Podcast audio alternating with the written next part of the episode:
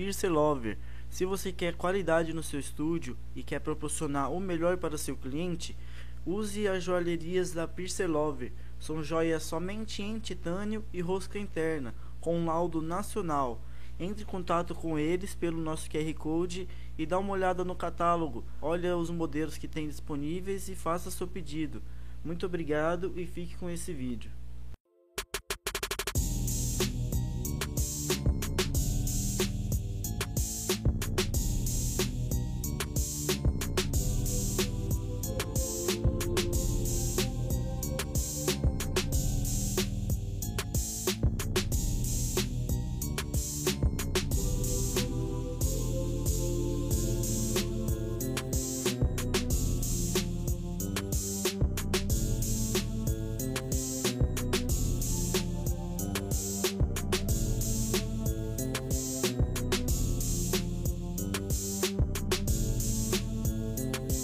Certo, certo, meus queridos, sejam bem-vindos ao Pod Modificast, seu programa da modificação. Antes de começar, vou pedir para você dar aquela moral pra gente, deixa o seu like, compartilha e também deixa um comentário aqui pro YouTube entender que a gente faz um conteúdo relevante. Demorou? Hoje eu vou trocar ideia com o tatuador Felipe Capial. Vamos lá nesse bate-papo.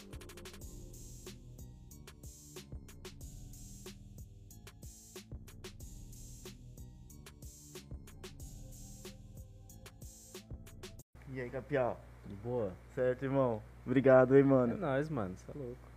Curto demais essas farras, mano.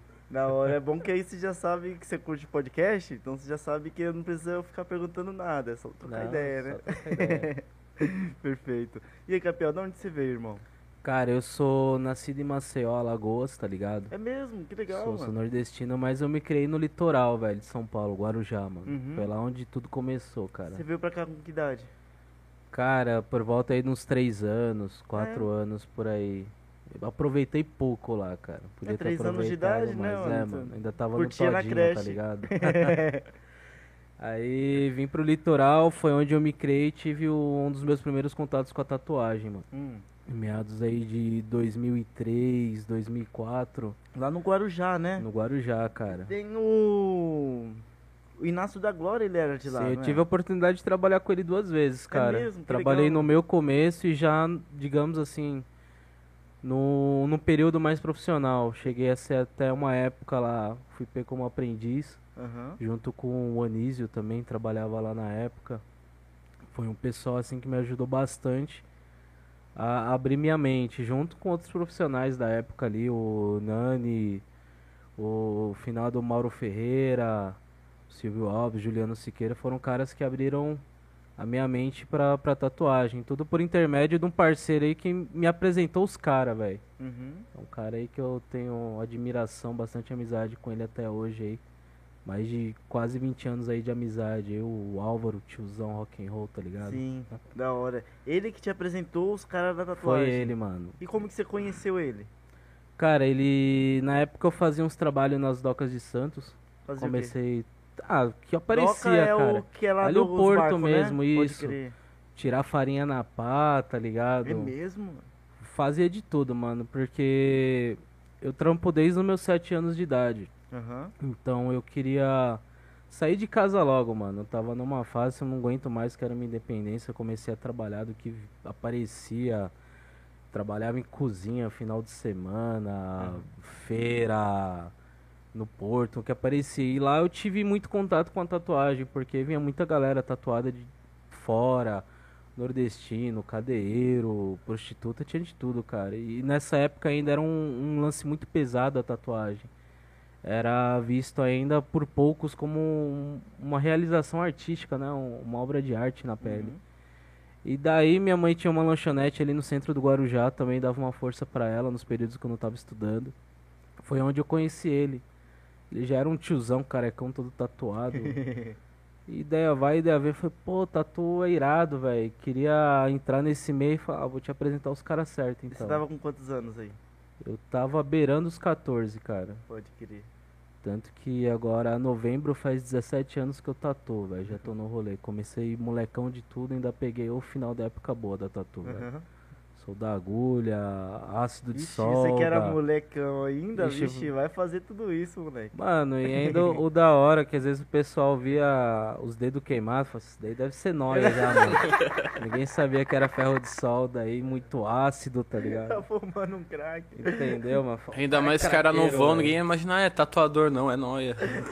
E eu, assim, a época que eu entrei como aprendiz era aquela época lá que você dava o trampo em troca do conhecimento, mano. Então, ainda tinha muita coisa que era cara e de difícil acesso, mano, mesmo sendo litoral, perto de São Paulo. Então, mano, às vezes era uma luva pra lavar 50 biqueira, tá ligado? Eita. Era uns negócios meio precário, mano. Uhum, Mas foi desenrolando, cara. uhum. Tô aí até hoje aí. Daí o, esse mano levou você lá pra conhecer a- o estúdio. Os caras já foi da hora contigo assim. Não, "Vamos mano, os caras tal." falaram, você é moleque, você Então, é galera época, do assim, Oba-Oba, o pessoal era entendeu? bem mais fechado, Bem mais né? Era fechado. qualquer um Hoje em dia tem, hoje em dia tem tudo fácil acesso pra galera, entendeu? Total, todo mundo é bem firmeza, Era, era mais, era mais pesado vídeo. antigamente, mano. Porque assim, é, vamos dizer assim, que a tatuagem era um lance de contracultura, mano. Então não era todo mundo que queria ser tatuador. Num- Um moleque de 14 anos ia bater no estúdio e falar, mano, eu quero ser tatuador, velho. Os caras iam falar, ah, mano, Sai vai, fora, vai jogar vai bola. trocar as fraldas, tá ligado? Vai Uhum. fazer outra coisa aí, empinar pipa no ventilador, tá ligado? Mas não, mano, eu, eu sempre gostei dessa parada artística, tanto que assim, a minha irmã, ela fazia muito aqueles caderninhos de cartoon que você puxa as folhas e vai montando a historinha. Sei. E, putz, eu achava isso muito louco, cara. E, e o desenho meio que partiu dela. Eu via ela desenhando, achava da hora, ela fazia uns personagens de cabeça, uns bonecos. Foi onde eu comecei a ter o contato com, com desenho, mano. Sim, mano. vi os trampos dela, comecei a querer replicar, replicar. Aí foi onde aí, quando ela tava aí, acredito, seus 16, 17 anos, começou a trabalhar, largou isso de lado. E eu acabei assumindo essa parte, mano. Ele levou isso como trabalho até, E né? Até hoje, cara. Eu pretendo morrer fazendo isso, fazendo qualquer coisa relacionada Sim. à arte, mano. Você tem só uma irmã? Você tem mais irmãos? Tenho mais duas irmãs, cara. Uma mais velha, uma do meio. Tenho mais contato com a mais velha. Você é mais mora- novo? Sou mais novo, cara. Uhum. Tô aí, vamos dizer assim, 31 com cara de 15, né? e aí foi indo, mano. Tanto que eu tô aí até hoje. Comecei a. Cheguei até no estúdio, os caras. não tenho noção de desenho, mano. Pá. Os caras olhando meus desenhos. Foi essa merda, mano. Você tem que ser mais profissional, você tem que aprender a técnica. Foi daí eu fui desenvolvendo. Pode crer. Tanto a parte artística como a parte da, da tatuagem em si. Uhum. Soldagem de agulha, regulagem, tipos de máquinas, modelos, peso, etc. Porque na real hoje em dia você procura mais o estilo, qual estilo de desenho você vai fazer, porque o material já tá tudo pronto, você não tem tanta coisa assim para meio que estudar. Antes, não, mano, antes você pegava na mão na massa, você tinha que fazer agulha, você tinha que fazer todo o desenho na mão. Hoje em dia tem o iPad que já vem tudo pronto, vem Ah, hoje tem tudo pega- mastigado, cara. Total, mano. Você pega os desenhos já pronto, monta um com o outro, já fez. Antes não, você tinha que pegar a folha branca e a tua mente e o lápis, irmão. É, tem as máquinas de. que é só encaixar o cartucho, precisa nem Tem as máquinas arrumar também. a agulha. Então, cara, assim, vou- vamos dizer assim, hoje a, a geração nova da tatuagem tem tudo mastigado, cara. Muitos aí só sabem pegar um tablet e desenhar. Os caras não sabem pegar um papel e fazer. Sim, cara. No, no meu tempo, assim, no meu começo, era tudo papel, cara. Não tinha esse negócio de internet. A internet nossa era discada, velho. Então, o máximo que a gente tinha era um computador pra fazer, às vezes, um- uma impressão, velho. Uhum. Eu mesmo assim, impressão, você enfiava o disquete lá com um desenho que você pegava na Lan House pra desenrolar. Mas 99% que a gente fazia era catálogo A3. Quem nunca tatuou esse pessoal mais velho da tatu, uns 50, 60 índia do mordente em cima do cavalo, Uhum. gnomo, elfo, fada. Cara, isso daí a gente fazia demais, mano. Tanto que até hoje eu tenho catálogos de desenhos aí de 98, 97 guardados. Você guarda ainda? Que Guardo, cara, porque é uma história, né, velho? É, a gente meu. pegou uma evolução. É real. Do passado até hoje a tatuagem mudou muito, cara. Entendeu? Desde qualidade de material como técnica. Uhum. Antes a gente era mais primitivo. Sim. É. E antes mesmo que você quisesse desenvolver e evoluir, você tinha um monte de coisa pra fazer, né? Então, esse tanto de trabalho você não conseguia estudar e desenvolver mais seu trabalho. Como as coisas já estão mastigadas hoje, você consegue ter um quali- uma qualidade de trabalho bem mais rápido, assim, né? Sim, cara, é, o conhecimento ali em meados aí, na época que eu comecei em 2004, 2005, era muito difícil, mano. Não tinha esse negócio que tem hoje em dia workshop, essa tecnologia online, YouTube, o cara vai lá, faz, vê 10, 15 videozinhos, já tem uma dimensão da tatuagem. Total. entendeu? Escolas de tatuagem como tem hoje. É, hoje em dia, cara, eu acredito assim, o pessoal fala, ah, tem que ser, tem que ter, tem que ter dom para tatuar. Não acredito em dom, cara. Eu acredito em Prática. persistência, prática, vontade, mano. É real, mano. Se você tem isso, cara, você consegue ser um profissional de, de ponta aí. Às vezes o pessoal fala assim, ah, mas os caras das antigas parou no, no tempo, parou na evolução. Realmente, cara, muita gente assim parou por preconceito, cara. Às vezes trocar um material, ver um curso, tudo mais. Às vezes eu, eu me sinto até um pouco ignorante sobre a, o material de hoje, mas assim, não tem como, você tem que se adaptar, mano. Você tem que estar procurando uma evolução. Hoje em dia a molecada aí, como tem toda essa informação mastigada, a molecada tá vindo aí é tratorando, atropelando a galera que tá vindo aí, a galera mais velha, mano. Então, assim, se você não, não se adequar, é bem complicado. Eu conheço cara aí que tem 30 anos de tatuagem que realmente o cara parou no tempo, mano. Parou. Tem aí o, a qualidade de um trabalho dos anos 2000, mano. E porque ele se recusa, Se recusa a entrar na tecnologia. Entrar na tecnologia, tanto que alguns aí até pararam. Falaram, não quero mais mexer com isso. Olha, mano. Porque acaba sendo, Entendeu? tipo, a mesma coisa, aquela mente fechada de não querer ensinar os outros, não querer aprender com o outro, porque É. ele acha que já Mas sabe. é isso mesmo, cara. Como assim, hoje em dia, é, a classe nova de tatuadores, os caras estão muito naquela, ah, só faço realismo, só faço old school, Uhum. só faço fine line. Naquela época não tinha esse negócio. Você era um profissional completo quando você sabia fazer de tudo, mano. Uhum. Então você tinha que fazer desde a borboleta até um fechamento de costa oriental clássico, tá ligado? Então. E os caras faziam isso aí. Fazia, hora, mano. Quando não fazia no freehand, fazia aqueles decalque lá, uns desenhão lá que era 3, 4 dias fazendo o projeto, aí ia o cliente, media o cliente, tirava outra medida, aí era régua pra cá, compasso pra lá, mano. Então, eu falo assim que a, na, pode ser até ignorância minha, mano, mas a geração passada da tatuagem era mais artística, cara. A gente tinha mais aquele negócio, não, vamos desenhar, vamos criar. Hoje em dia, mano, você pega uma referência no YouTube, joga, passa pro tablet, um CorelDRAW, um Photoshop, muda aqui, muda. E já era, pega pedaços aí e monta uma arte. Mas, pô, às Sim. vezes aquele desenho, mano, já passou por milhões de pessoas, mano. Sim. Eu acho que. Você que fala a artístico tatuagem... assim no ponto de vista de ser manual, né? Sim, Porque não deixa de ser uma arte que Não o cara tá de ser, fazendo no digital, claro. né? sim. Mas assim, os caras pegam várias referências que às vezes já foram usadas, mano. Agora, É. assim, a arte do, do mudar, às vezes você pegar um desenho ali, falar, não, vou mudar isso aqui, vai ficar mais bonito aquilo, e troca uma ideia com o cliente, entendeu? Aí você pega, monta a- aquele papel lá, desenhado, descolorido, técnica de aquarela, um lápis de cor. Cara, eu acho que isso daí dá, dá uma outra visão. Uhum. Tanto que eu faço isso até hoje. Às vezes é um cliente ou outro que fala, não, eu quero aquela referência da internet. Às vezes eu pego aquela referência, faço todas as correções, às vezes erros de anatomia. Porque muita galera às vezes pega o desenho ali e imprime e decalca fielmente, cara. Mas às vezes o erro que aquele tatuador cometeu, ele também vai cometer naquele desenho, mano. Então o, o legal de você ter uma noção artística, cara, é pra você fazer todas as correções necessárias pra fazer a arte nova, entendeu? Ou pelo menos replicar de uma forma mais correta. Uhum. E quando você começou a tatuar assim, mas você começou a fazer todos os estilos, né? Porque era o que tinha e era a realidade da, da época. Sim, mano. Mas qual o primeiro estilo que mais chamou sua atenção assim, que você falou, mano, eu quero fazer ma mais isso. Não tem como deixar de fazer os outros, mas Não. é isso que eu gosto de fazer. Então, na minha época, a minha escola foi baseada em um cara que fazia realismo, um cara que fazia oriental, um cara que fazia tribal e outro cara que gostava de fazer arte indígena. Pode crer. Então, assim, das classes todas, o que mais me chamou a atenção foi o tribal, tanto que é um estilo que eu levo até hoje. Aham, Tenho aí várias premiações aí no, no meio, né, nessa classe de trabalho. pode crer. Pelo fato histórico, porque para você entender a tribo você tem que estudar. E conforme você estuda, você vai se aprofundando mais em outras classes de, de etnias, né?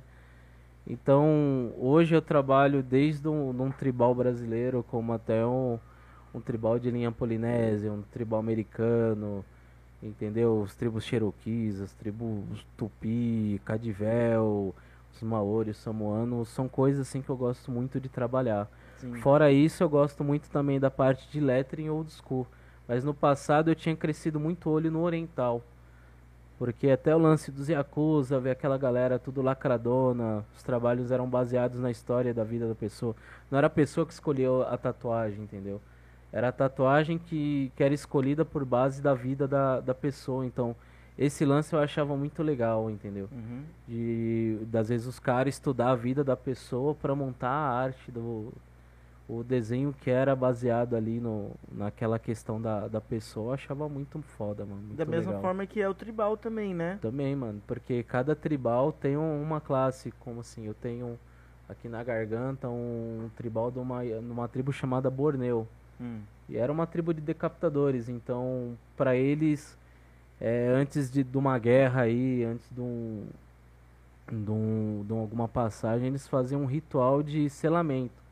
Então eles tatuavam do lábio até o início do tórax, é, com tatuagens que ligavam tudo, porque eles acreditavam que aquele selamento, eles selavam a cabeça ao corpo. Então aquele selamento ali, eles não iam ser decapitados na guerra. E normalmente ali na região da Polinésia, é, as tribos são todas baseadas como decapitadores, então eles vinham com, a com as cabeças como troféus, entendeu? Troféu, orelha, Uhum. nariz, os caras pegavam tudo como troféu de guerra. Tanto que a Inglaterra, assim, a meados ali de 1800, a própria Inglaterra comprou muitas cabeças para colocar nos museus ali dos caras da Polinésia, ali, do, das tribos polinésias. Entre meados das guerras, eles achavam interessante. Então eles pegavam aquelas cabeças tatuadas e colocavam em museus para mostrar como que era aquele pessoal ali do, do outro continente, entendeu? Então eles faziam muitas trocas, davam dinheiro, armas. Foi aonde grande parte de, de tribos ali da, daquela região foram dizimadas. Porque assim, a tecnologia foi pra mão dos caras, os caras saíram matando todo mundo e vendia cabeça, mano. Caramba, Então foi louco. mais ou menos isso, mano. Pode crer. E Maori é uma tribo, então? É uma tribo. Não tem nada a ver com o tribal, porque normalmente o pessoal fala tribal Maori. É, eles, é ele- essa eles gesticulam isso porque, vamos lá. Tribal Maori. É a tribo, tribal, Maori, a classe. Então vamos lá. Uma tribo Maori. Por isso que às vezes as pessoas incluem tribal Maori. Mas existe tribal samoano, tribal Borneo, tribal Cadivel, tribal é, Tupi-Guarani, tribal Azambi. Uhum. Tudo que é tribal é vindo de tribo. Uhum. Entendeu? Tanto que muito tribal, às vezes o pessoal vê aqueles tribal meio caminhoneiro com, com as pontas lá. Fala, aquilo ali é tribal. Não, aquilo é um tribal borneo. Às vezes o pessoal generaliza o Maori. Ah, eu quero fazer o Maori. Às vezes é, é realmente Não é um é. desenho Maori. Aí às vezes é um fazer Maori. marquesan. Às vezes é um outro estilo. Aí eu explico, não, isso daí não é Maori, isso aqui é isso. Maori é isso aqui. Eu, cara, ah, mas eu gostei mais desse. Então isso aqui é outra tribo. Eu falei, outra tribo, isso aqui é um samoano. Entendeu? E assim a gente vai educando o cliente. Sim. Tipo, tem esses que é que nem o seu mais detalhado e tem aqueles que são só pontas. Sim. Aqueles, qual é a diferença desse pra... Ó, esse que eu tenho na garganta é uma, uma eu vari... tenho, eu tenho um na, nessa orelha, né? É, dessa orelha. Daí já lembra mais um- uma linha de, de, de Maori mesmo, os triângulozinhos e tal, as Uhum. formas geométricas.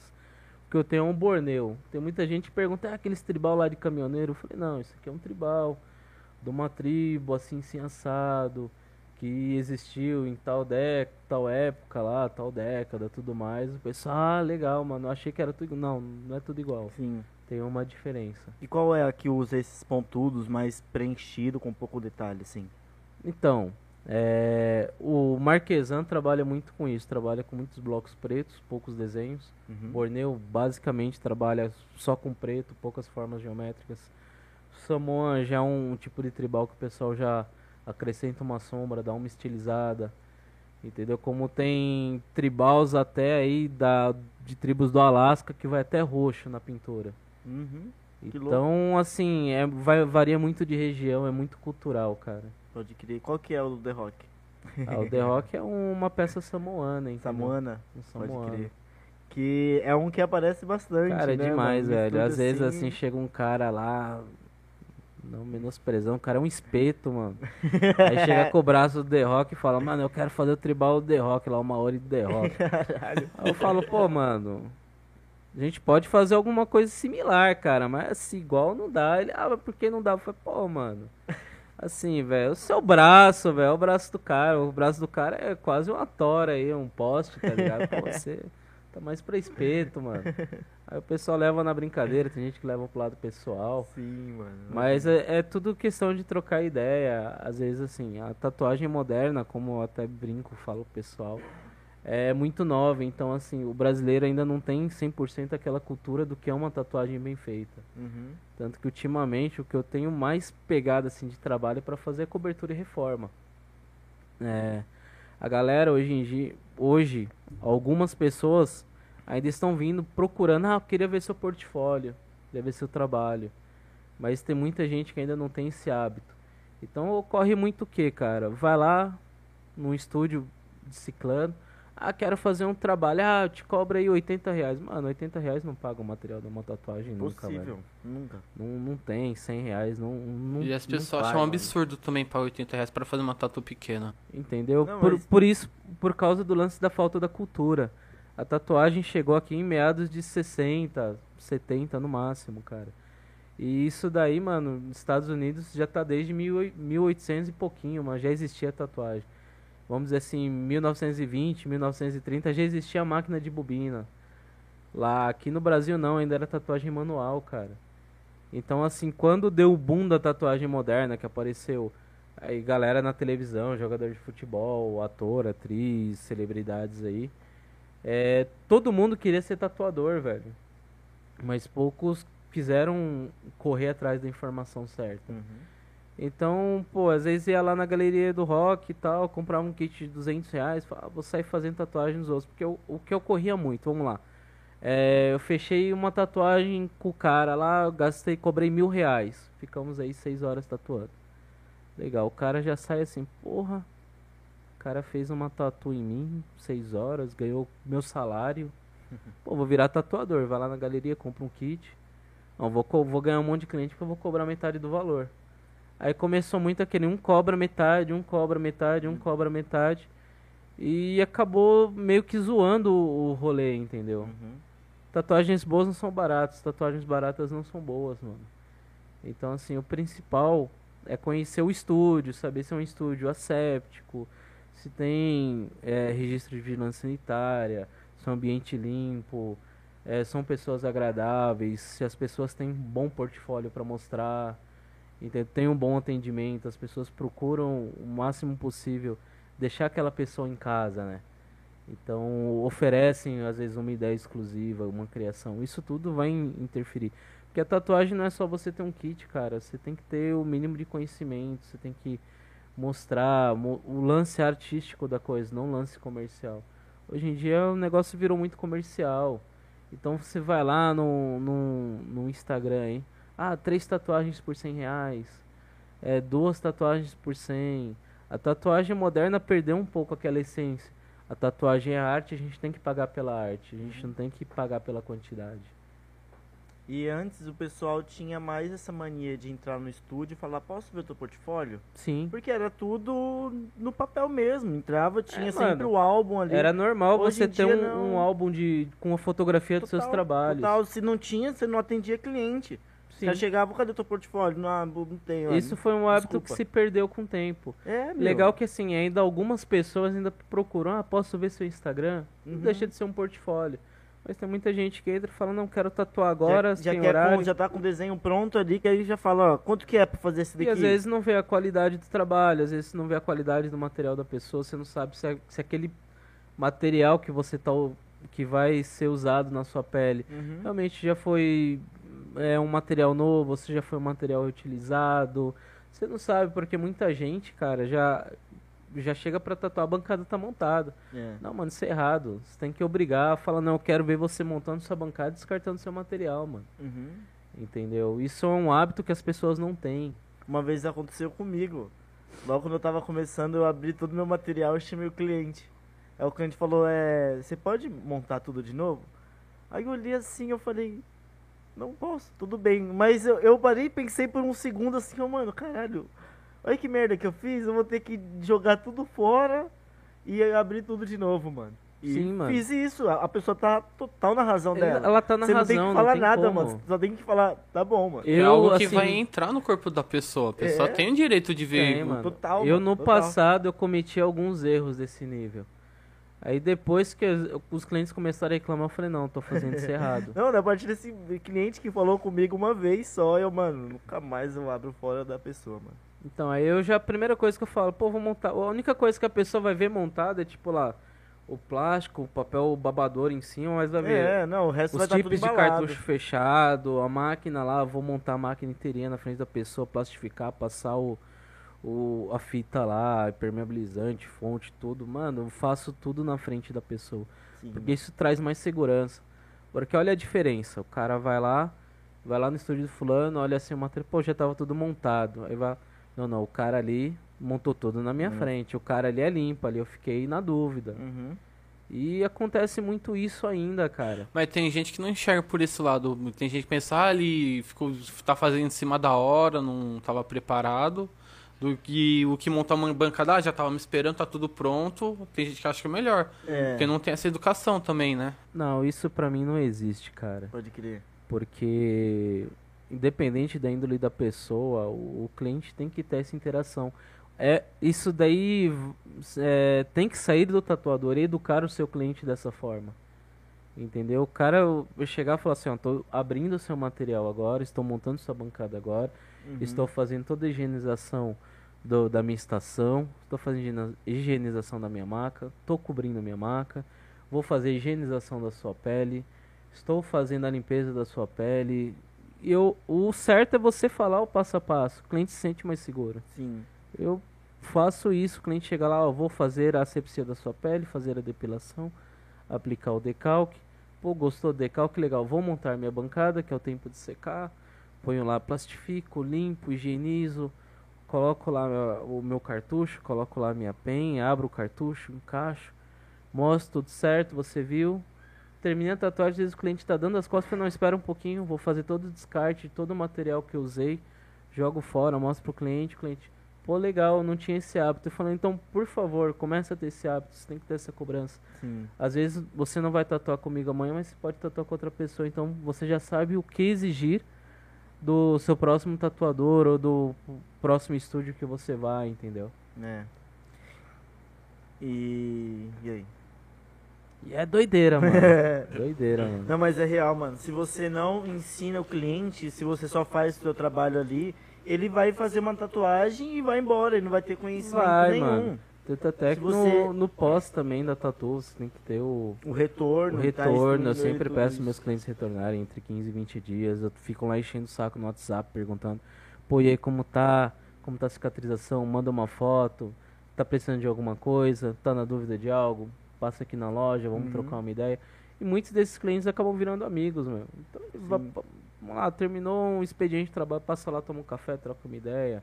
Vai embora, esse cliente vai me levar um outro, que eu vou ter o mesmo tratamento, É entendeu? real. E então, é, lembrei, que tinha esquecido. Você começou a trampar, o primeiro estúdio que você trabalhou foi lá no.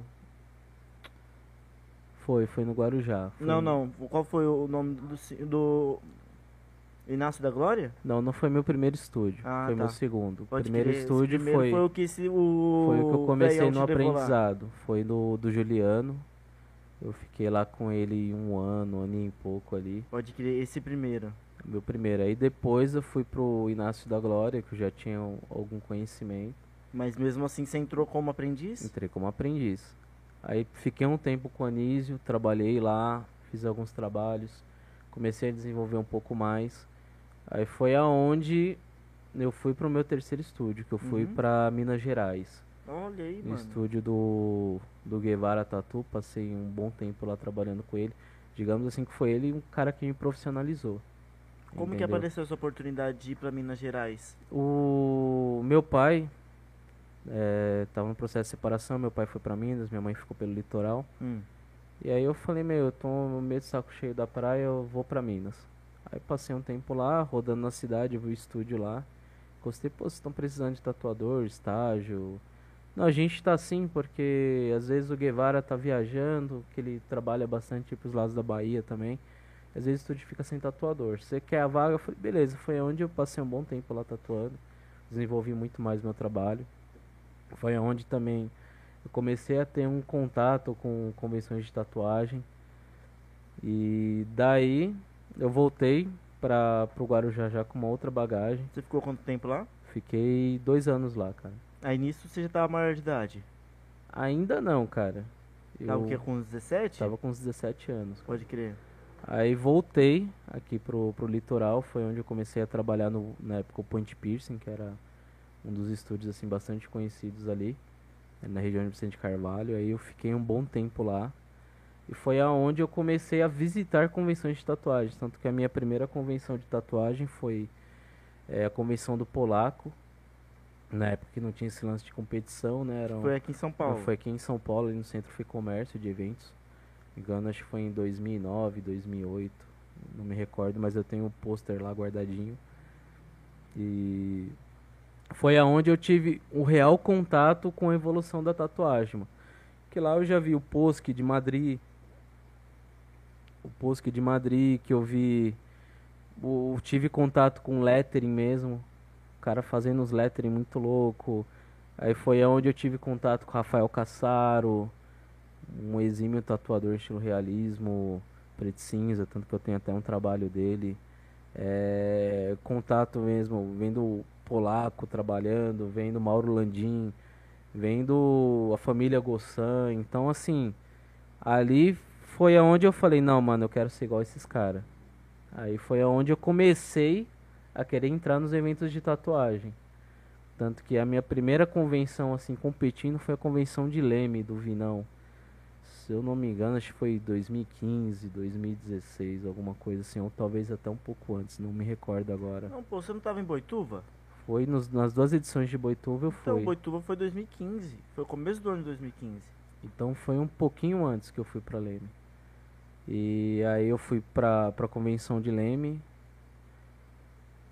A gente sempre vai naquele intuito lá, ah, será que eu vou ganhar a premiação? Só que sim, meu trabalho era muito cru, eu não tinha aquele discernimento do que era um trabalho de qualidade, eu não tinha conhecimento, tava tendo conhecimento ali naquela hora. Porque eu comecei a ver uns caras fazendo uns trampos, eu falei, nossa, velho, que louco. Uhum. No, no, meu tempo não, não tinha esse negócio, eu não tinha esse conhecimento. E os caras ali já estavam anos luz, mano. Aí daí da convenção de Leme, aí eu fui para Boituva. Foi a segunda. Foi a segunda convenção? Foi, Boituva. Boituva foi minha primeira convenção, mano. Foi minha segunda convenção lá Boituva. Foi a primeira convenção que eu fui, tipo, para trampar. A primeira que eu fui foi em Fortaleza, foi em 2013.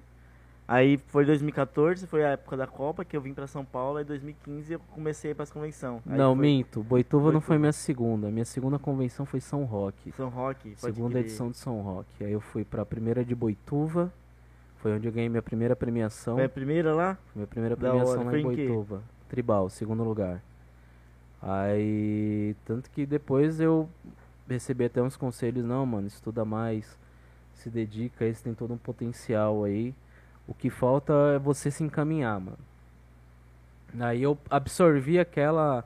Aquela época assim, mano, ouvir um conselho era embaçado, mano. Os caras, pô, os caras tá falando isso porque meu trampo é ruim e tal. Aí você começa a ver, não, não, os caras estão me aconselhando para ser melhor. Foi é aonde eu mesmo. entrei de cabeça pesado, comecei a estudar, comecei a procurar conhecimento. Que foi aonde eu conheci o Tony Mandala, aqui de São Paulo. É, eu falo assim que ele é meu padrinho, mano. Muita coisa assim de tribal que ele expandiu minha cabeça foi com ele, mano. O cara me ensinou muita coisa. Foi onde eu comecei a ver diferenciado as coisas. E aí comecei a me dedicar no, no estudo pesado. Eu fui pra convenção, antiga convenção do Guarujá, que era com o Nando ainda. Que era, foi a primeira convenção do Brasil, a da premiação de primeira a quinta.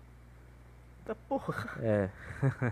Caralho. Eu nunca tinha visto isso até O lá. cara mano. tava Antes com era dinheiro primeira pra dar segunda, premiação, mano. né? Não, eu sempre foi primeiro e segundo, porra. E a convenção do Nando era de primeira a quinta, mano. Aí eu Tem fui. outra convenção que faz isso, primeira a quinta? Agora tem as convenções online, velho. Tem até quinto lugar, mano. Tem, mano. Assim, Não, eu penso quê, assim, cara, convenção online, mano, é complicado porque você tá avaliando um trabalho por foto, avaliar um trabalho ao vivo é outra coisa, né? Total. Tanto que tem gente que fala assim, ah, Capel, é preconceito seu. Não, não é preconceito. Eu, eu vejo assim porque eu já fui jurado em evento, mano. Uhum. Então, assim, você vê uma foto e vê um trabalho ao vivo é 200% diferente, mano. E aí, nessa convenção do Guarujá, eu ganhei quinto lugar em tribal, terceiro lugar em cultura brasileira, velho. E é engraçado, né? Eu Peguei quinto lugar, velho. Mas, eu, assim, eu tenho um, um certo orgulho, cara, porque, porque foi um, lance legal, cara. Foi um aprendizado. E tinha muito trabalho, muito cara bom concorrendo, mano. Pode crer. Então, assim, eu absorvi tudo que eu poderia absorver e daí foi evento atrás de evento. Aí comecei a emplacar em várias, vários, vários eventos, várias premiações. E, assim, eu, eu comecei a estudar tanto que eu esqueci vida pessoal, cara. Foram quase três anos da minha vida, assim, que eu não Intenso. queria saber de ninguém, velho. Eu queria só saber de estudar, tatuagem, conhecer outras cidades, outros, outros lugares, entendeu? E foi estudando, estudando, tanto que aí eu viajei já quase o Brasil inteiro tatuando.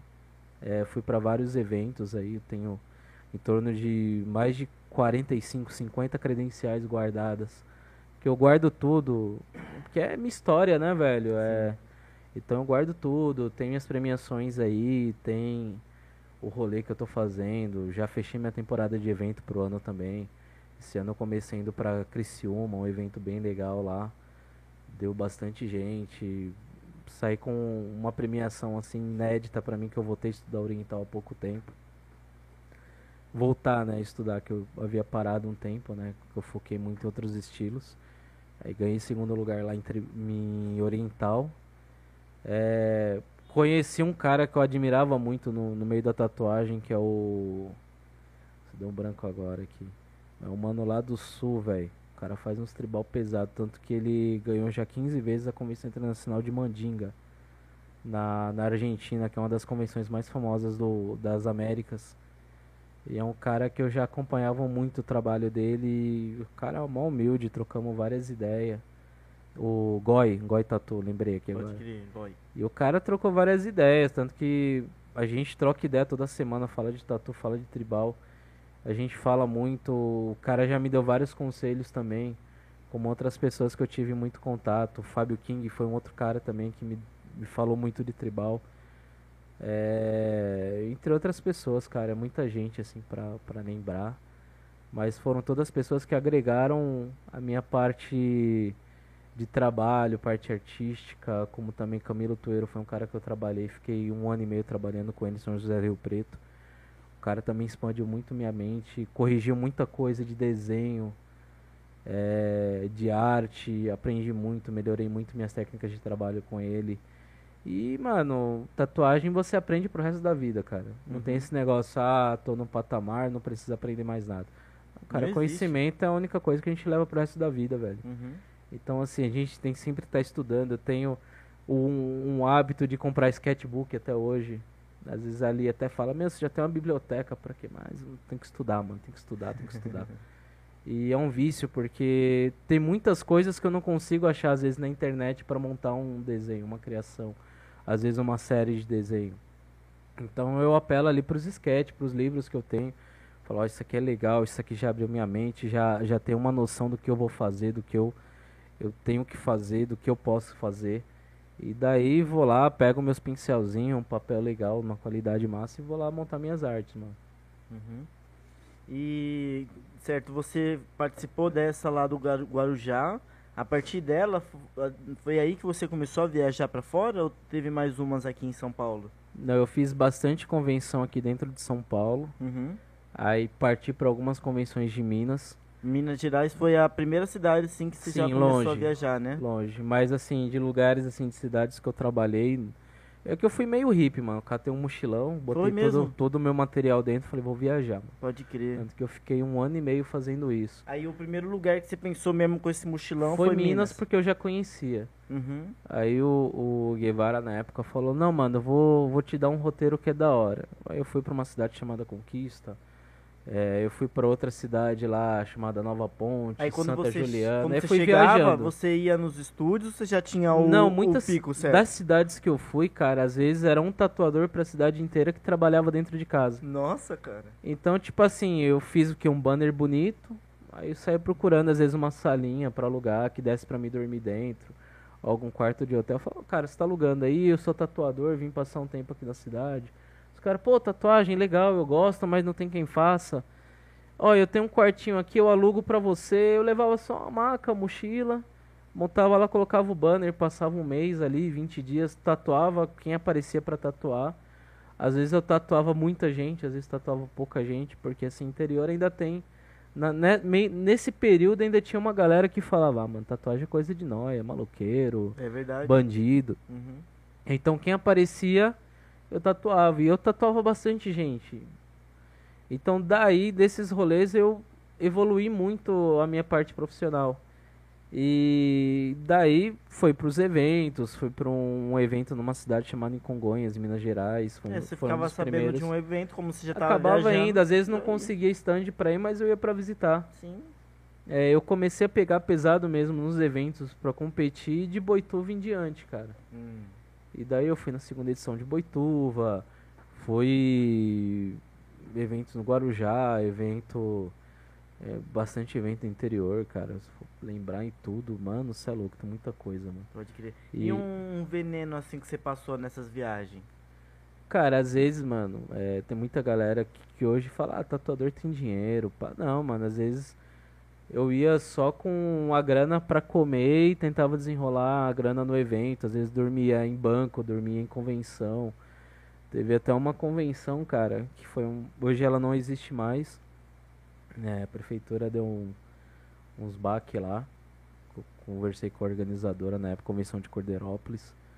Foi um dos eventos mais loucos que eu fui, apesar de ser uma cidade aí de 30, acho que 30 20 mil habitantes. Era um evento pequeno. Cordeirópolis ficava ali do lado de Rio Claro. Hum. Mas, cara, aquele evento, mano. Nunca vi, assim, tanta gente, assim, numa cidade pequena estrombar, cara. Então, às vezes, nada. às vezes eu não conseguia nem fazer meus trampos pra concorrer, cara. Eu tatuava 24, 48, não parava, mano. Que foda. Cobrando um valor razoável, entendeu? Na época, assim, pela cidade, aí dava pra cobrar um mínimo de 100 reais no trabalho. Então, vamos dizer assim, a minha primeira fonte gringa eu comprei com a grana que eu fiz lá, que foi na, foi na época uma fonte da Tati Soul, mano. Que vamos dizer assim, que para a época, pô, 1.500 reais numa fonte era muita grana, mano. Era um investimento muito alto. E eu comprei essa fonte com a grana de lá. Só que rola, mano. Eu não tinha carro. E a galera que tinha carro acabou não conseguindo vaga no. no só tinha, acho que, um hotel na cidade, mano. Então a gente acabou dormindo no evento. Só que nessa época, nesse evento que eu fui, cara, foi um bagulho pesado, mano. Que eu passei aí, acho que dois dias sem tomar banho, mano. Nossa, é. Porque era um cano que saía água gelada e não tinha onde ir. E assim, o centro da cidade tava tipo 10 km de distância, só tinha um hotel e os caras não alugavam o chuveiro, mano. Nossa Então acho que Senhora. foi o evento que eu passei mais perrengue, mano. Porque, putz, ficar sem tomar banho é se complicado, mal, é, velho. mano. E tatuando 24 horas, mano. Então, assim, meio que eu fazia meus trampos pra concorrer virando a noite, tatuava cliente durante o dia, velho. Acho que o E maior perrengue. ainda, mano. E meio que sem dormir, mano. E o maior perrengue pra mim foi esse evento, cara. O resto foi suave, que às vezes chegava um hotel, às vezes é pra casa de um parceiro. Entendeu? Mas esse evento foi o mais tenso, cara. Pode crer, mano. Agora, assim, de resto, não tenho o que reclamar, organização, tudo mais, galera bem acolhedora. Às vezes chegava no evento, pô, Capel, legal, pô, tá sem lugar, mano, fica lá em casa. Ô, mano, ele tá rachando um hotel aí, mano, vai ficar baratinho pra cada um, pá, e ia lá, mano. Uhum. Esse foi o meu rolê, mano. Mano, e nessas viagens você chegou a visitar seus parentes lá no Nordeste? Você tem parente lá no Nordeste até? Tenho, tenho bastante, tanto que eu tenho até uns projetos aí de começar a passar um tempo lá. É, cara, eu acho sensacional o Nordeste, mano, porque os caras são ricos com uma de cultura, velho. Então os caras têm muita coisa lá, tanto da parte artística. Eu gosto muito de, de ler os livrinhos de cordel, eu acho muito massa, mano. A cerâmica, a arte deles eu acho sensacional, mano. Pode crer. Ah, no artesanato, assim, eles são muito foda, tanto na questão do couro, da palha. Lá em Sim. Fortaleza tem a Feira da Beira-Mar. E nessa Feira da Beira-Mar tem muito artesanato com palha, assim, que eles fazem, mano. Sim, sim. E é tudo. Foi passado, né? O artesanato, muita coisa assim, veio da parte indígena do, da galera, mano. Então tem muita coisa lá, a cultura, o acolhimento. Das vezes que eu viajei pro Nordeste, eu fui muito bem acolhido. Conheci bastante ali. Região Onde de você foi? Salvador, Bahia, eu já viajei bastante pra lá. É, Alagoas, fui algumas vezes. É, Pernambuco, meus pais são de lá, já dei um, já fiz uma passagem lá uma vez quando era menor. Mas eu tenho um intuito assim de um dia, meu plano de aposentadoria é morar pra lá, cara. É mesmo? E morar lá mesmo? Morar lá, mano. Vamos dizer assim, comprar uma casinha lá, um custo de vida baixo, pegar uma, acordar cedo assim, pegar uma onda, fazer uma tatu de tarde, tá ligado? Uhum. E criar uns bichos no quintal, assar uma galinha, tá ligado? Eu penso muito nisso, eu gosto muito de, de viver no meio do mato, eu gosto de interior, tá ligado? São Paulo é massa, mano, mas é uma selva, tem muita dor de cabeça aqui, ao mesmo tempo que é muito bom. A conturbação, a aceleração que é aqui, velho, te deixa meio conturbado também, mano. É real, mano. A ansiedade sempre tá alta aqui pra quem mora aqui, né, mano? Mas você pensa em ir, tipo, pro interior de lá ou ficar na cidade? Não, assim, é, Maceió não é uma cidade muito grande, né? Vamos dizer assim, é em torno, né? Tem um milhão de habitantes por aí, 800 mil por aí. Mas eu gosto de praia, velho. O que eu, o que eu sinto, a única coisa assim, morar na praia é uma coisa, mano. É, chega a ser até entediante às vezes, porque muitos lugares assim tem aquele lance de maresia, só vive com temporada. Guarujá era assim, cara. As épocas do ano que eu tatuava mais era época de temporada, feriado. Uhum. Mas o que eu mais sinto falta de lá, velho, é às vezes acordar 4 horas da manhã e ir pra praia pegar onda, mano. É um dos bagulhos que eu mais sinto falta.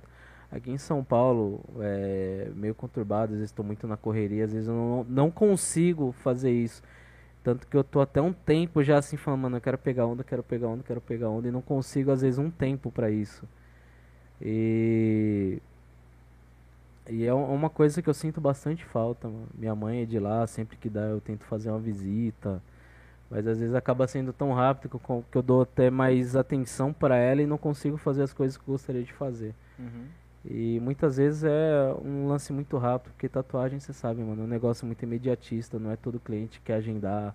Às vezes aquele cliente quer fazer na hora, então às vezes sair do, às vezes do teu trampo é complicado, achar umas férias aí, tirar uns dias de lazer, às vezes é complicado, mano. Então, ultimamente, o meu lazer tem sido os eventos, cara. Eu vou pro evento, relaxo, vejo a galera, eh, já tiro uns dias pra dar um- uma volta na cidade, pra dar uma esfriada na cabeça, porque a gente precisa desse tempo também. Não dá pra gente viver 24 horas atrelado ao trabalho, entendeu? Uhum. E, mano, pegar uma onda era um negócio que eu gostava demais, mano. Parece que a energia da onda purifica a alma. É um negócio muito louco, cara. Às vezes eu, eu perdi a noção do tempo. Chegava lá 4 e meia, 5 horas da manhã na praia. Quando eu olhava assim pro relógio, já era tipo 3 horas da tarde. Não tinha comido nada, não tinha Três bebido horas da água. tarde? 3 horas da tarde, velho. Caralho. Porque parece que a hora passa mais rápido ali dentro da água, mano. E você acaba não, não vendo o tempo. Aí você olhava assim, pô, tá tarde. Chamava a galera, ó, vamos comer, mano. Tinha lá, comia alguma coisa, dava uma meia horinha pra não ter a constipação dentro da água, já voltava, saía 6 horas da tarde, mano. Mas também você chegava em casa, tomava um banho, lavava a prancha, do jeito que você caía, onde você caía, você dormia, mano. Uhum. Era um negócio muito louco, mano. No outro dia eu já acordava revigorado, outra pessoa, mano. E indo pro mar de volta. É. Mais ou menos isso, mano. Que louco, mano. Muito E lá você morava perto da praia mesmo? Morava. Minha mãe tem um- uma casa lá na Praia do Perequê, que é né, no Guarujá mesmo. É um, meio que assim um vilarejo de, de pescador, né? Uma praia bastante pesqueira, Ah, tem mangue, o pessoal pega caranguejo lá. E Só que assim, lá pra pegar onda, só quando rolava alguma tempestade, mano. Aí dava um swell, dava umas ondas legal. Mas ela em si não é uma praia muito legal pra, pra surf. Então ia mais pra praia de Pernambuco, Praia das Astúrias, Praia do Tombo, que é uma praia que é conhecida bastante ali pro surf. Que já rolou até etapa do WQS lá, que é um evento internacional de surf e tudo mais. Então eram os lugares que eu mais ia pegar onda. Quando rolava uma grana e o tempo, a gente ia Praia Branca, que é uma praia que o pessoal conhece bastante ali, sentido Bertioga, ou quando ia para Ubatuba, e Santos, Praia Grande, eram os lugares que a gente mais ia. Pegava a bike e ia, mano. Uhum. De Lá- bike é rapidão, né?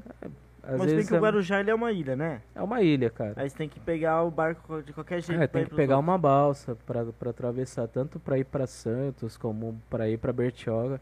A gente acaba pegando uma balsinha lá pra atravessar. E de bike, enfiava a prancha embaixo do braço. Uhum. Uma mochilinha ali com os pão com mortadela, 2 litros d'água, já tava resolvido, mano. Pode crer. Era tipo assim, o meu lazer, mano.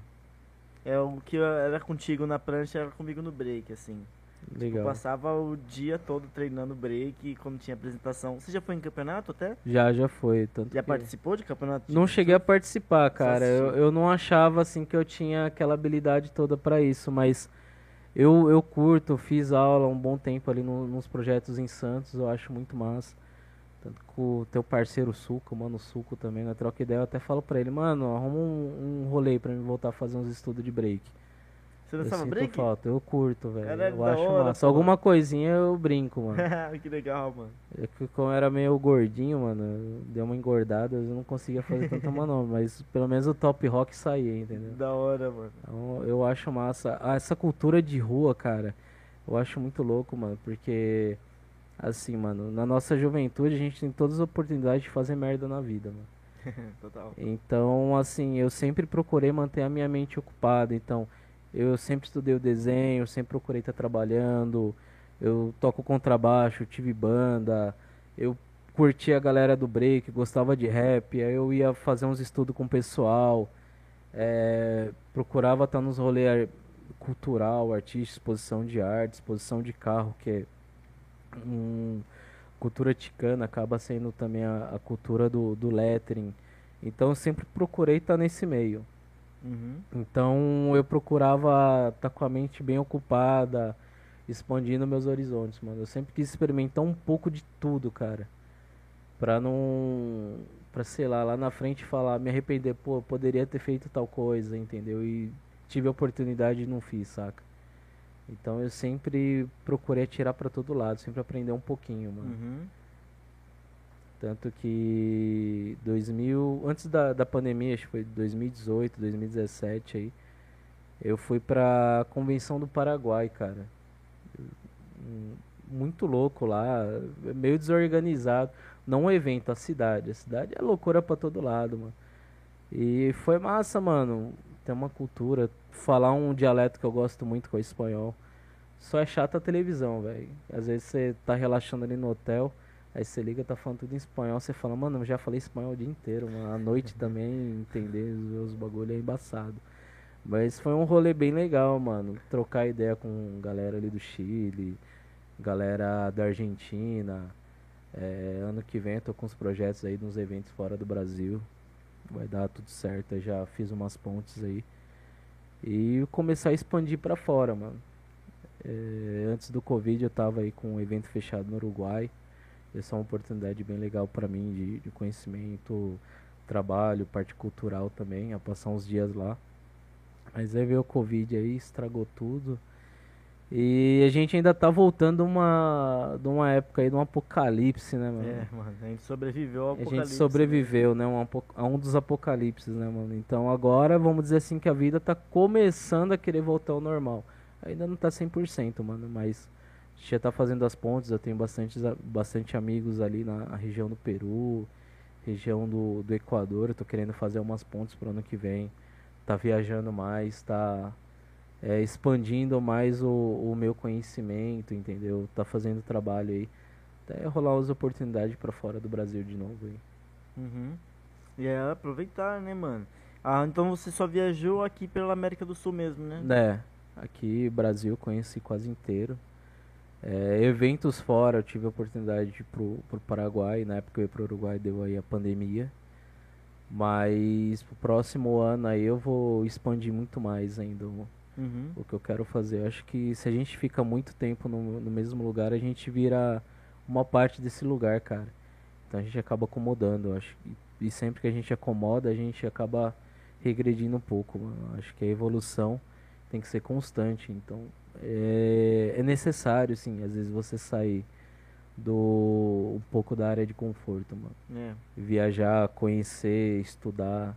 Isso daí é primordial pra evolução, sabe? E como que foi a pandemia, assim, pra você, mano? Cara, Você já tava com o teu estúdio aqui na 9 de julho? Não, não. O estúdio, na real, é da, da minha senhora aí, Dona Aline. Eu, Aham. sou- eu sou funcionário dela. Eu falo que eu sou funcionário dela. Então, o que rola? É, é, não tava com estúdio ainda. No meio da pandemia, eu tava trabalhando num, num estúdio lá na Zona Norte. Estúdio da hora. Como é que foi pra você a partir do momento que parou tudo, assim? Cara, eu achei que não ia acontecer. A gente, normalmente, quando dá essas, esses BO lá na, na gringa, a gente nunca pensa que vai chegar no Brasil, que o Brasil tá longe, mano. É. Aí quando aconteceu isso, aí eu falei, putz, fudeu, mano, o que que eu faço agora? Porque eu tava com uma agenda aí fechada aí pra dois meses quase, tava de boa. E aí todo mundo ligando, desmarcando, eu falei, mano, o que que eu faço agora? Aí ali olhou também e falei, fudeu, eu falei, fudeu, mano, não sei o que que a gente vai fazer, não sei o que que vai acontecer daqui pra lá. Aí a gente ficou aí quase um mês e meio, quase dois meses parado. Imagina, cara. E a gente tava morando meio que no epicentro do bagulho, porque na Moca que estourou esse negócio do, do Covid, tanto que a gente pegou logo ali no começo e a gente, mano, será que nós vai morrer, velho? Tá todo mundo morrendo, o que, que nós faz, mano? aí conversando com o pessoal, uns conhecidos aí do que eu tenho aí no, no meio da medicina, o pessoal não, mano, a única coisa que pode tomar é azitromicina. E a gente tomou azitromicina, uma semana tava os dois zero. E foi aí que rolou esse Mas lance. Esse remédio aí é o remédio do doidão lá? Não, não. Ela é o dele é ivermectina, mano. ah, Que é remédio pra verme. É. E, e aí a gente tomou azitromicina, a gente deu um up, né? Começamos a ficar 100%. Foi aonde que alguns estúdios começou a chamar ali pro, pros guests, né? Falou, mano, ninguém quer trampar, tá rolando uma galera querendo fazer piercing, mano. A gente tá trabalhando no clandestino, a gente não tem outra pessoa que a gente confie e vem fazer esse trampo. E ali começou a fazer uns trampos aí meio na, ali na clandestinidade lá, na pandemia, e começou a aparecer uns clientes pra mim me chamando, pô, Capial, não aguento mais ficar em casa, quero tatuar, Uhum. dá um jeito, me tatua. Aí eu assim, mano, eu não vou sair de casa. A pessoa, não, eu vou até aí. Aí foi onde a gente tinha um espaço, a gente, não, mano, vamos montar um estúdio aqui provisório. A gente montou, foi aonde que a gente conseguiu sobreviver. Porque começou a rolar uns trampos pra ela, rolou uns trampos pra mim. E a gente começou a, a respirar, mano. Porque Porque- fazer um trabalho seguro, vocês já faziam antes da pandemia, mano. A gente Tá só. ligado? Só adaptou o quê? Uma face shield ali a mais? Ah, a gente adaptou muita coisa, Foi muita cara. coisa mesmo? Muita coisa. Tapete, aquele tapete higiênico lá. Pode crer. É, a gente pedia pra galera vir sozinho, tal, higienizava a pessoa. A gente ficou meio paranoico. Porque, meu, a gente já tinha tido uma vez, a gente não sabia como era. Se isso daí pegava de novo ou não. Então a gente triplicou os cuidados. Ela, como você sabe, ela é uma pessoa que estuda muito parte de biossegurança. Eu até fiquei muito chato depois que eu casei com ela, porque, mano, a gente Aprendeu era old ela, né? school, mano. A gente não tinha esse negócio. A luva, mangote, muitos tatuadores aí não usavam máscara. Uhum. A gente era um negócio roots. Eu fiquei bastante. E ela é muito boa nisso. Ah, pelo né? amor de Deus. Tem a- No começo ela até me tipo, espancava de pra ser- isso, velho. É chata por ser assim, mas não, mano. Não, é... é um questão de redonda, segurança, exatamente, mano. Ela, assim, do meio, assim, e hoje, da galera que eu conheço, que, assim, estuda bastante biossegurança, mano do céu. Ela é exímia no, no que faz e Uhum. é um lance dela, mano. Ela gosta daquilo. Sim. Então ela tá em constante conhecimento, os cursos aí, curso de primeiros socorros, curso de biossegurança, curso doutora Borges e tudo mais. Então, assim, o que eu sei de biossegurança eu aprendi com ela, cara. Eu era aquele tatuador old school ainda tão.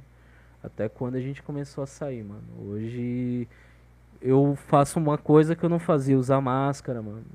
Você não usava? Não usava. Relação assim, a montagem da bancada, mudei totalmente. Parte de asepsia, biossegurança. De vez em quando dá umas mancadas, ela puxa a orelha, mas eu falei, não, não, tá certo. Você tá certo, eu tô errado, então eu tenho que me corrigir, eu tenho que me policiar sempre. Então, meu trabalho, assim, parte de biossegurança, evoluiu 100% por causa dela, mano. Sim, mano. E isso diferencia total no seu clientela, mano. Totalmente, mano. O cliente vê você de máscara, vê você Parado. fazendo os materiais tudo certinho, Sim, mano. o plástico certo ali na maca, na sua bancada, sua Sim, mano. bancada bem organizada e limpa, né, mano? Entendeu? Eu não tinha muito esse hábito. A bancada é sempre limpa porque, meu, a gente tá mexendo com, com sangue, resíduos da pessoa, mas hoje em dia eu- sou um pouco mais chato por causa dela. Pode crer. Entendeu? Assim, o conhecimento que ela me passou, mano, sensacional. E, mano, você tem esse gosto pelo motoclube, né? Como Gosto. que gerou essa Cara, paixão? eu já gostava, mas eu não tinha conhecimento, eu não sabia como que funciona isso, como que eu entro nisso, mano. E ali ela foi muitos anos de clube, Ali? né? Ah, pode crer. Ela foi de motoclube há muitos anos. A gente começou a se relacionar e eu tive contato com uns clubes, mas eu falava, mano, não é o que eu quero, mano. Aí por intermédio dela eu conheci hoje o, o meu padrinho aí. E hoje eu faço parte do. Sou suporte do, do Balaios Motoclube. Que é um clube muito foda, não tenho o que reclamar. Entendeu? E tô aí até hoje, cara. O que que é ser do motoclube? O que que você faz? Cara, a gente viaja, a gente troca ideia, a gente toma uma breja. É, é um momento nosso, assim, onde os homens se encontram pra falar tudo que precisa ser dito, entendeu? E fora viagem, viajar, mano, pegar uma estrada aí, a 140, é um negócio muito da hora. mano. Conhecer outros lugares. É muito legal o evento e tudo mais, mano. Pode crer, tipo, tem um grupo lá no WhatsApp e todo mês tem um encontro que vocês fazem pra ir viajar pra algum pico. Cara, se deixar, a gente viajava todo dia, mano. Mas o imagino. poder aquisitivo é complicado, mano. A gente tem que trabalhar, a gente tem que pagar a conta. Mas é. Cara, é uma liberdade, é um, um lance muito legal, assim, inexplicável, velho. Explicar um, um lance desse é muito complexo, mano. Uhum. Mas é louco, mano. Viajar, viajar pra outros estados aí, outras bases do clube, é bem massa, mano. E qual é a sua moto? Eu tenho hoje uma Sportster 883 da Harley. Fuçada, estágio 1 aí, tá andando pra caralho a moto. Foda. E você já, você já, já teve moto antes disso? Cara, tive na época uma GS 500 que eu comprei sem saber andar de moto, aí eu caí e vendi ela a qualquer preço. Aí quando eu voltei a ter esse contato com esses lances de motoclube aí, eu adquiri uma Virago 535, vamos dizer que essa foi minha primeira moto. E aí hoje eu tô com a Harley, mano. E no futuro, quem sabe, pegar uma maior aí, trocar, pegar mais um motão da hora. Mas então você tava um tempo sem moto até comprar essa Harley, né? Tá. Porque é- ela é diferente de todas as outras motos, né, mano? É, um estilo torque, potência, cilindrada, é Sim. bem diferenciado. Ainda mais quem tem uma moto assim, que pertence a um clube, alguma coisa assim, não quer uma moto original, você quer fuçar, trocar um guidão, colocar uma pintura customizada, aumentar a potência, fazer uma coisa aqui, outra coisa ali, mano. É muito raro você ver uma moto de alguém que é de clube original, velho. Normalmente a gente guarda as peças original, tal, caso às vezes você vai vender, tem muita gente assim, uma galera mais quadradona, ah, eu quero as peças original, eu quero voltar minha moto pro original. Mas cara, acho que se você customizar, colocar a, a sua identidade É na moto é outra é coisa, louco, mano. É outra fita, É é outro nível. nível. Entendeu? É um bagulho muito massa, mano. Da hora. E tem essa parada, né? Existe dois tipos de motoqueiro, tá ligado, né? Que já caiu e que vai cair. Ah, sempre tem, mano. E você já caiu, mano? Já teve A, um. a queda da Harley é pior do que você cair de uma CG? Cara, eu nunca, nunca caí com a Harley, mano. Ela eu tenho. É que assim, a gente que é motociclista, cara, a gente tem que dirigir por nós e pelo vizinho. Aham. Porque carro tem muito ponto cego, às vezes o cara dá seta, entra, mas É, você não tá no, no retrovisor, tamanho, mano. maluco, quando não vê, mano. É que, pior que tem, né, mano? Tem, acontece, principalmente caminhão em estrada, cara, não, não vê a moto, mano. Ele só tá ouvindo, mas não sabe de onde o barulho tá vindo. Então tem, tem uns lancezinhos assim de segurança que a gente é obrigado a saber, cara, não tem como. É, De queda assim de moto, acho que a queda mais feia foi quando eu fui atropelado por outra moto, cara. Eita. Eu tava indo de São Roque, na época ali morava lá. Tava morando lá com ela pra São Paulo, pra base do meu clube aqui na Zona Sul. E na estrada um cara tava vindo a milhão com uma outra moto. Ele falou que não me ouviu. Difícil não ter me ouvido, né? Mas se perdeu na curva entrou na minha traseira, mano. Então a, bo- a moto do cara virou quebra-cabeça na estrada lá. Se o cara não tivesse batido em mim, o cara tinha explodido. E, e aí eu caí, graças a Deus não me machuquei nem nada, mas acabou dando PT na minha moto. Nossa, mano. Aí o cara pagou lá as despesas, Ah, deixou que a moto bom, né, 100%, no mano. mínimo. Mas você fica com, com aquele negócio lá, mano. Putz, eu sofri um acidente com ela, você fica com um sentimento meio estranho. Foi onde eu vendi ela e peguei a Harley, mano. Hum, Aí tô com ela aí já há uns dois anos, três anos quase. pode crer. Mas então a Harley é mais difícil de você sofrer um acidente. Por você tomar mais atenção quando tá dirigindo ela. Não, assim, quando tem que acontecer, acontece, velho. Não tem como. Mas assim, hoje em dia, cara, ninguém quer bater numa Harley, velho. A Harley Cara. é, é BO pra arrumar, mano. É, é que nem você bater Peça cara, Honda. entendeu? É uma É. coisa, você tá aí pilotando, você tá com um BMW. Você bate o. BMW, você é louco, mano. Você, dependendo, você tem que vender o carro e dar um rim ainda pra pagar uma peça, manutenção, tá ligado? Então, assim, até às vezes eu brinco, às vezes eu tenho um, ali tem uma motinha pequena, uma, uma Burgman 125.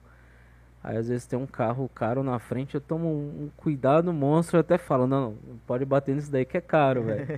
Tem que vender metade do rim aí pra pagar isso daí, mano. Mas é massa, a moto é um lance bem legal.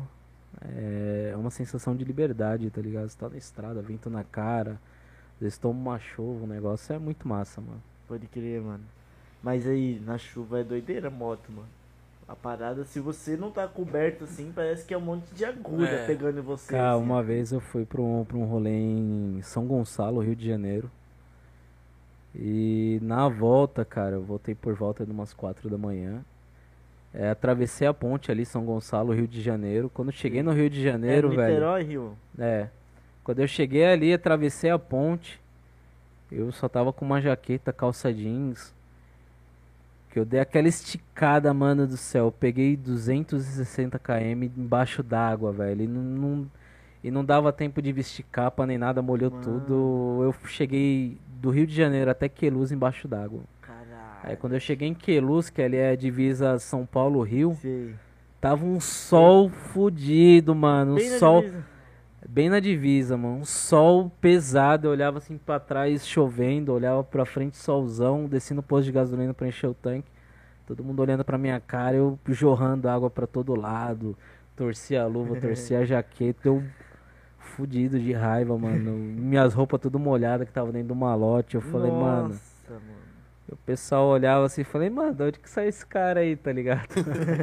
Ele caiu no rio? Caiu no rio, na lagoa, mano. E aí eu vim torcendo o cabo até chegar em São Paulo pra secar, mano.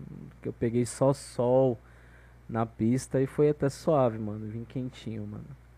Mas é, é massa, mas às vezes tem esse lance aí da chuva, mas não é nada que você não mereça, tá ligado? Pode crer. Mano, eu tirei a habilitação e eu tirei só de carro mesmo. Porque aqui em São Paulo, tipo, moto normal assim, mano, é muito perigoso, tanto pra você cair quanto de assalto, assim, né, meu? Eu acho que. Você falou que mesmo assim o pessoal não respeita tanto a Harley, mas eu acho que eles respeitam mais a Harley do que uma moto pequena. É, porque assim, como eu te falei, é uma moto grande, faz muito barulho, entendeu? Então, assim, de longe você acaba ouvindo, mano. Tanto que corredor passa milhão lá. Até brinco, eu falo que minha moto não precisa de buzina, mano. Que o escapamento É. já faz o serviço. É real, mano. Mas. É, a moto grande, cara, por ser mais barulhenta, o pessoal ouve, toma mais um zelo. Uma moto pequena, cara. Às vezes você tá num corredor ali, o cara joga o carro, ou às vezes você também, por mancada, você tá distraindo, não vê, acaba acertando. É uma faca de dois gumes, cara. Uhum. Mas o, o que tem pegado hoje muito em São Paulo é esse lance de roubo, mano, assalto. Então é legal você ter sempre um seguro é, para proteger o seu bem, né, velho? Então é muito relativo. O legal da moto em São Paulo é que acaba sendo um transporte muito rápido. É, tempo Às vezes, certo, às vezes você certa. pega um carro aí, mano, você vai se deslocar daqui pra Zona Leste, aí você pega lá Vixe. o, Radial a ali. Radial Leste parada, ou você tá indo pra, pra ZN ali, você pega Tietê, tem cortar o Tietê ali, você pega parado. Então, isso daí é o único mal do carro em São Paulo, mano. É. A moto, assim, você consegue deslocar com muita facilidade. Tanto que, assim, a gente tem as motos, mas a gente pensa mais em pegar um carro, mais, assim, às vezes precisa ir pra um evento, alguma coisa, não quer ir de ônibus, você vai com maior conforto, maior facilidade velocidade, entendeu? Mas carro em São Paulo eu acho muito com- complicado, mano. É muito. É um- É negócio assim que demora muito pra você se locomover. Às vezes, Às o vezes é metrô. melhor andar de metrô às do que vezes de o carro. metrô é mais rápido do que um carro em São Paulo, Uhum. cara.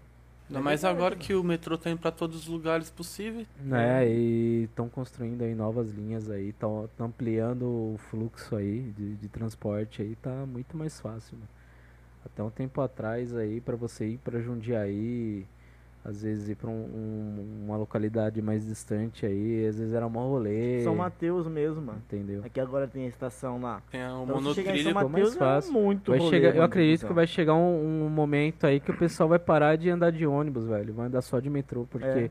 tá tendo metrô pra tudo quanto é lado, mano. Às Uhum. vezes vai ter só o ônibus ali no bairro ali pra socorrer uma galera, entendeu? Lembro quando eu era pequeno, ia fazer os testes lá no Morumbi.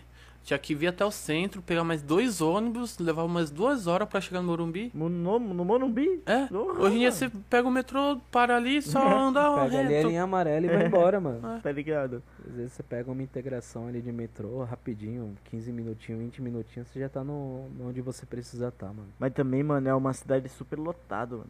Você pega o metrô, tá cheio. Você pega o carro, tá o trânsito tá foda. Você pega o busão, também tá lotado. Porque assim, eu, eu acredito muito que a infraestrutura de São Paulo não, não foi projetada para a quantidade de gente que vem, porque a É galera verdade. ainda tem aquele aquele pensamento que são todo mundo que vem para São Paulo fica rico, cara.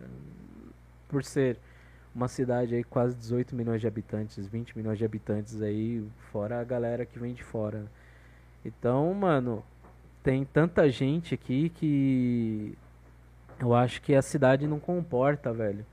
Essa quantidade de gente que tá vindo, mano. Essa superlotação. Tanto que aí, às vezes você vê lá galera de outro, outros países aí vindo pra cá, migrando pra cá por esse pensamento. Claro que às vezes lá tá pior do que aqui, mano. É que às vezes o pessoal consegue ter uma vida um pouco melhor, um pouco Uhum. mais digna. Mas tem muita gente aqui, velho. Você ganha uma coisa. grana, você vive bem, mas rico não fica, mano. Não fica. Porque é uma parada que o, o que você tá ganhando, você tá gastando também. É, o custo de vida em São Paulo é, é alto, cara. Não É. não é barato, mano.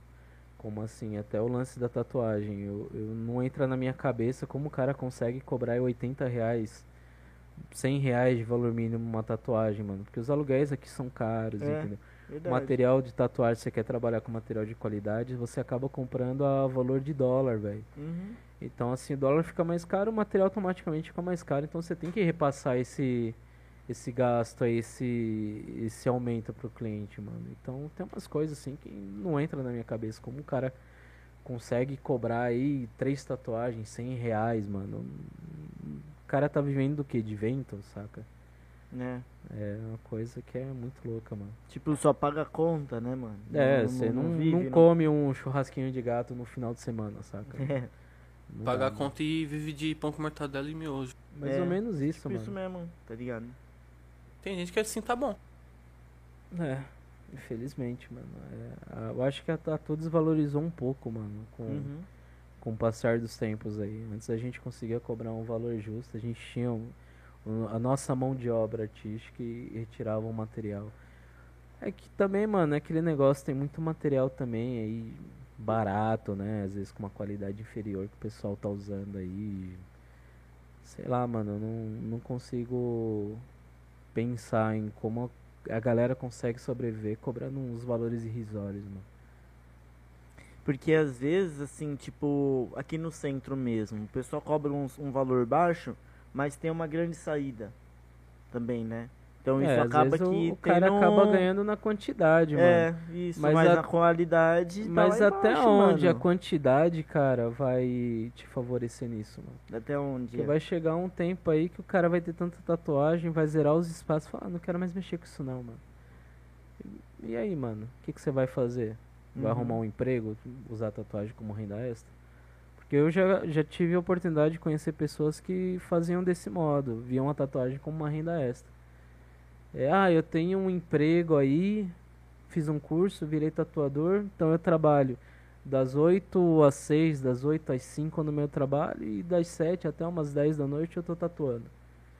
Cara, eu vivo de tatuagem, nunca precisei fazer nada, desde que eu falei, mano, eu vou ser tatuador profissional, é isso que eu quero, é disso que eu vivo, mano. Nunca precisei fazer um complemento de renda. E espero nunca ter que fazer, mano. Porque profissão não é renda extra. profiss- A tatuagem não é uma renda extra. A tatuagem é uma profissão, velho. Como qualquer outra. Uhum. Só que daí você trabalha com arte, mano. Infelizmente, em algum, alguns conceitos, a arte não é tão valorizada no Brasil. Lá fora eu já conheço pessoas aí que falam, não, aqui o pessoal cobra um valor justo, o pessoal paga, o pessoal não debate o valor, porque sempre chega aquele cara na loja e fala, ah, mano, porra, 200 conto, mano. Ah, mas ciclano ele me cobrou 50, velho. Aí eu falo, mano, vai, lá, e faz, ciclano, mano. Depois você volta aqui pra me corrigir teu trampo, tá ligado? Uhum. Ou às vezes já até manda aquela, ó, vai lá e faz um fique sabendo. Vai lá no, no pronto-socorro depois, faz um exame aí, porque é impossível, mano.